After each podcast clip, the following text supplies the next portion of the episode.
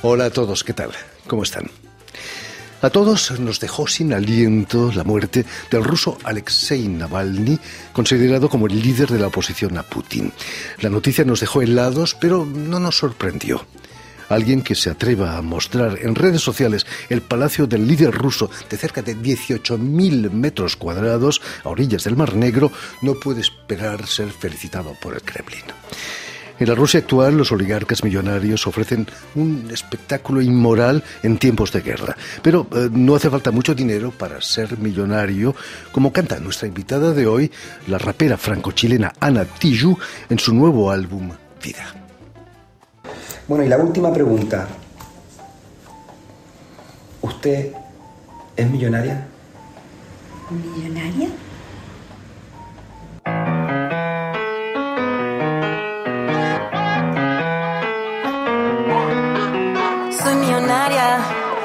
De efectos, afortunada, estoy tapizada. Una familia que siempre me abraza, soy millonaria. Tengo mi piño, mi casa, mi gata, estoy tapizada. Unas amigas que siempre me apañan. Millón, millón, millón, millonaria. Millón, millón, millón, millonaria. Millón, millón, millón, millonaria.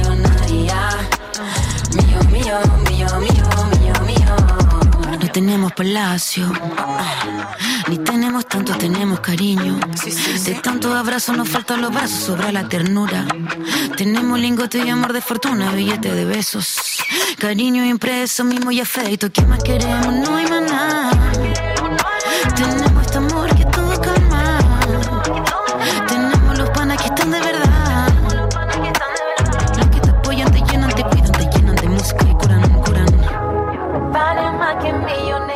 Muy buenas tardes, Ana. Muy buenas tardes.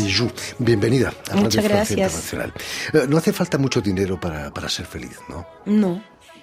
O sea, a ver, en este modelo lamentablemente efectivamente se necesita dinero para sustentarse, alimentación y cosas básicas de techo, etcétera. Pero aún así, cuando hablamos temas valóricos, eh, me ha tocado conocer gente que tiene mucho dinero y verla profundamente infeliz o, o, o no conectado, no sé cómo hablarlo. Yo creo que es un tema valórico, en verdad. Mucho millonario solitario. Yo creo que para ser millonario hay que ser medio solitario. no creo- y no creo que haya ningún millonario con trapos limpios tampoco. Eh, Tú que has luchado desde tu adolescencia contra el autoritarismo en, en todas sus formas, ¿cómo, cómo reaccionas ante un régimen como el de Putin que combate a los homosexuales como, como si fueran delincuentes? Es que yo creo que finalmente es como cualquier autoritarismo. Hay como un miedo al otro, un miedo a la, a la diferencia y una cosa muy moralesca que se establece también. Entonces, eh, es, un, es un patrón de comportamiento que no- lamentablemente no me sorprende, ¿no? Es como el patrón de la violencia, digamos, que tiene que ver con el autoritarismo. En Chile tuvisteis vuestra dosis también, ¿no? Hemos tenido la dosis en Chile, hemos tenido la dosis en el mundo. Lamentablemente yo creo que es un, por eso que insisto que es un patrón, una forma operandi que se ha establecido de, de ejercer violencia o, o el el placer de generar violencia sobre otro ser humano. Eso ya me parece bastante bizarro o raro. Terrible.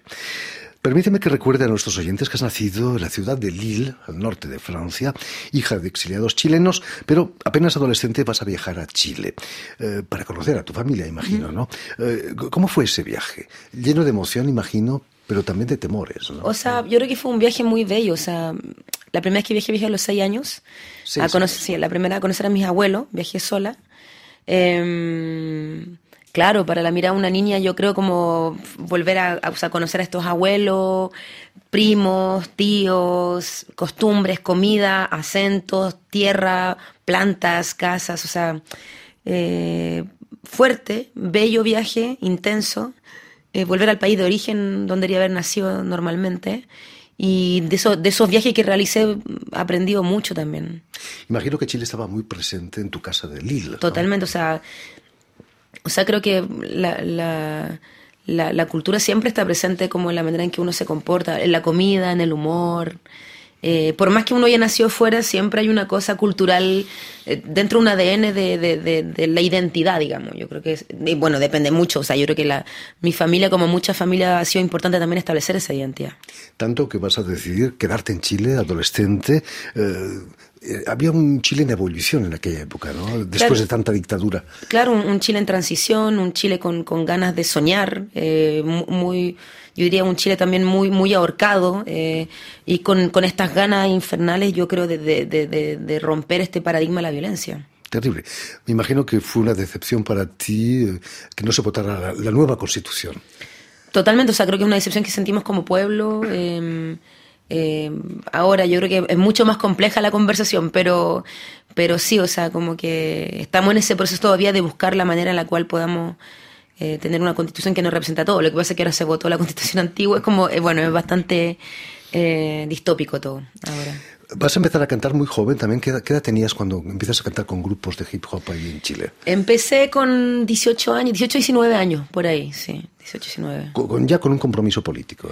Es que creo que el compromiso político tiene que ir con el compromiso con la humanidad, ¿no? Me parece que otra cosa es que yo tenga mucha diferencia con los partidos políticos en general, pero creo que cuando uno tiene una relación de amistad o de pareja ya es una relación política porque son de muchas concesiones, asumir los errores, decir ya acá bajo la guardia, tienes razón, para que encontremos un punto intermedio para llegar a un consenso de, de relación humana, ¿no? Vas a cantar con el grupo Maquitza, con quien vas a grabar eh, los primeros discos. ¿Cómo fue esa experiencia? También eran activistas realmente, ¿no? O sea, no todos, éramos bastante distintos todos, todos los músicos, pero sí había algo que no, en ese minuto no, nos unía, que teníamos que, de alguna forma, todavía hemos nacido o creció fuera de Chile en algún minuto. Y es una- un grupo que a mí me, me, me- me enseñó muchas cosas también. Mm. Sé que el mundo de la música, tanto en Chile como en Francia, es un caos. Eh, Es el título de tu primer álbum. Tan caos, tan caótico era el mundo allí en Chile. Sí, el mundo, uno también, como la industria, como uno se afronta a la industria, y un montón de cosas que van pasando, que van más allá de la música, yo creo. Y en ese caos, bueno, uno encuentra una suerte de forma de, de ordenar eh, la locura, ¿no?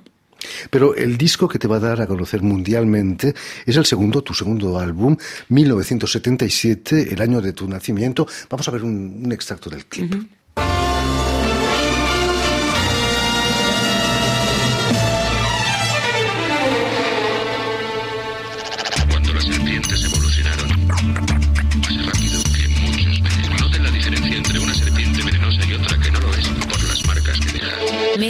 1970, y- 1970, y 1970, y 1970.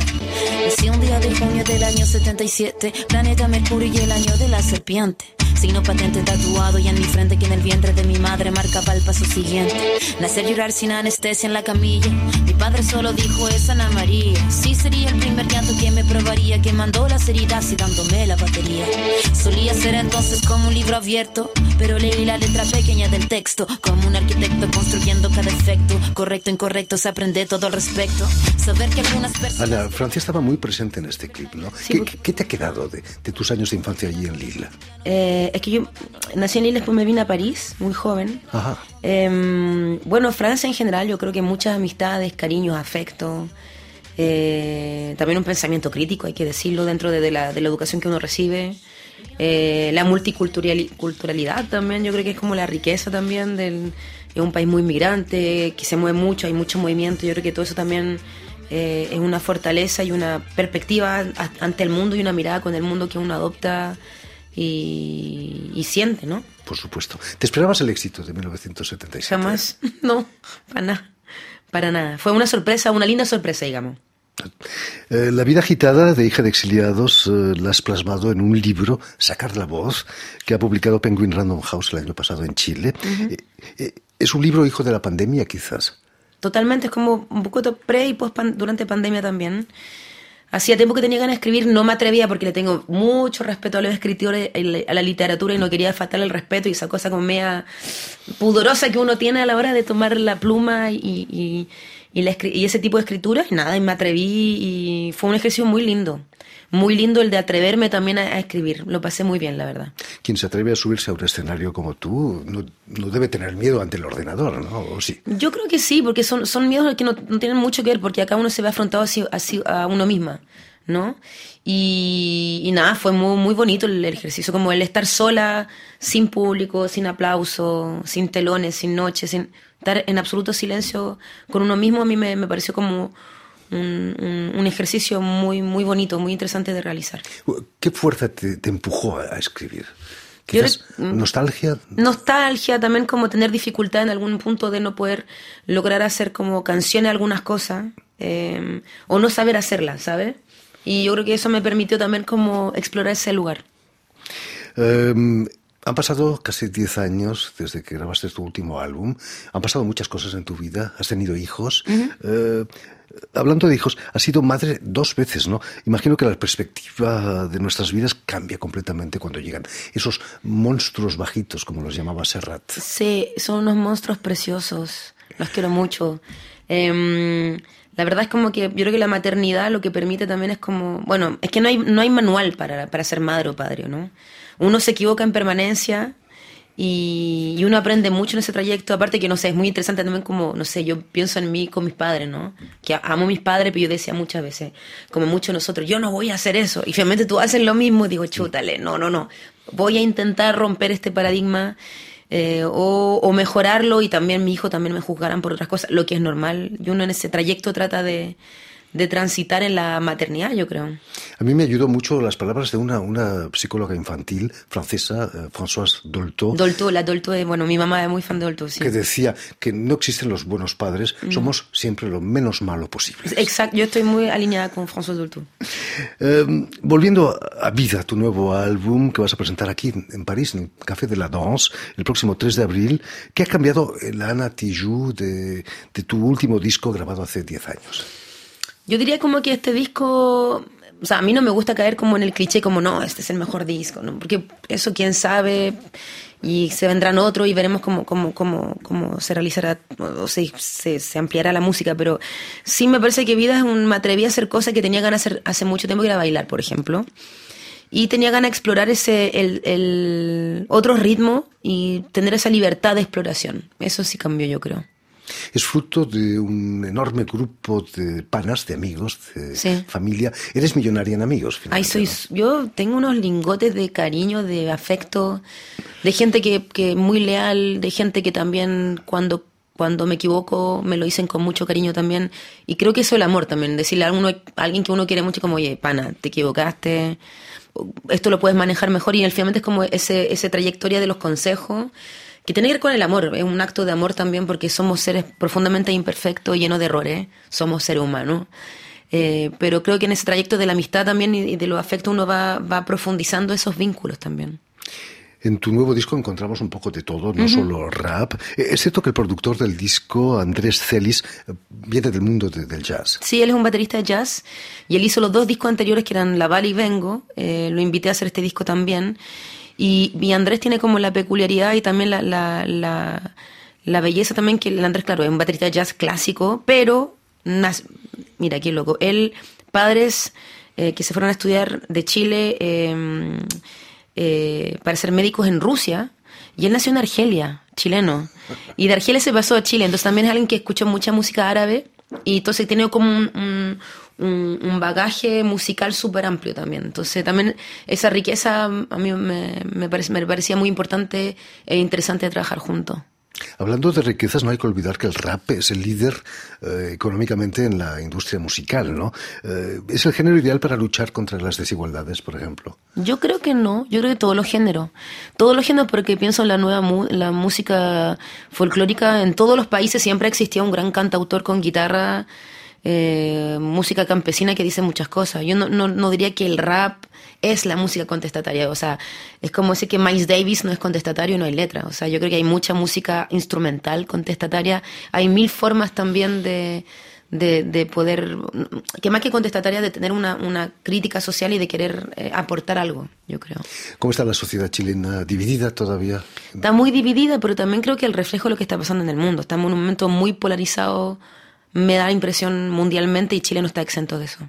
¿Qué representa para ti venir a París a presentar este disco? El Café de la Danse, una sala fantástica. Eh, me emociona. Lejos de Bastilla. Claro, es que siempre me emociona estar acá, porque es como loco, camino por las calles de París y siempre como en algún punto me da esa sensación que nunca me fui, ¿sabes? Eh, reconozco un montón de lugares, de olores, de conversaciones, de risa, y tengo esa cercanía y lejanía permanente. Y, Nada, yo le tengo mucho cariño a, bueno, a la ciudad, al país, como un afecto con los afectos que tengo también acá.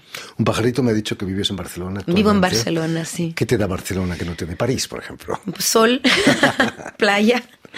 Es una ciudad a escala humana, que también por eso me fui para allá. eh, caminable, a mí me gusta mucho caminar. Entonces no es una ciudad gigantesca. y el hecho de que pueda caminar a mí me, no sé, me, me hace feliz caminar. Vale la pena.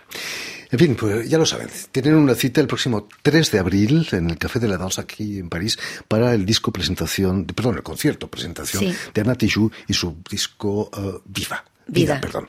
Muchísimas gracias, Ana. Muchas gracias a ti, un Aquí con nosotros. Permíteme también que dé las gracias a Jean Bourdelas y a Stéphane de Fossé, quienes han ocupado hoy de la realización del programa, y también saludar a nuestros telespectadores, porque también los tenemos, que nos siguen en toda América Latina, en Santiago de Chile, seguro que también, gracias a la cadena Unión Continental Latinoamérica y una red que se llama TAL, que reúne televisoras públicas y universitarias de toda América Latina. Muchas gracias. A ti.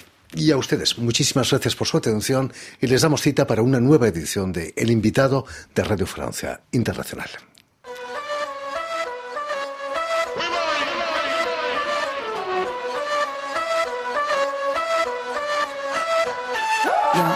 Se mueve, mueve, cuando llueve, llueve. De esta agua bebe, saca lo que te duele. Tú, tú, tú, tu latido. Son latidos de hormiga levantando los ladrillos.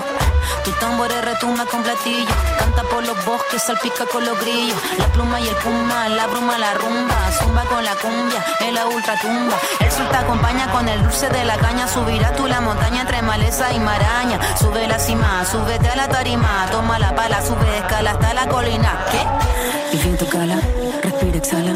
Si algo ataca tú, tú mantén la calma en mí. Míralo, siéntelo por el suelo. Transpira, respira el cielo. ¡Vámonos!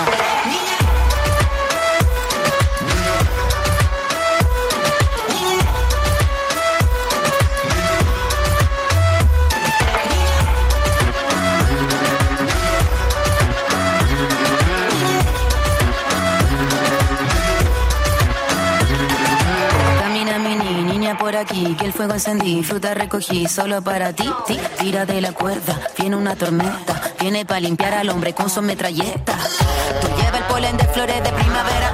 Que nutre la tierra, alimenta la sierra, habla con el viento. Cuando pierda fuerza, sube a paso firme hacia la cordillera. Tanta gente escapando en patera porque algunos se enamoraron de guerra, disparando muerte. Pero las ideas se plantan, se alzan, levantan, se cantan y bailan, por eso las matan.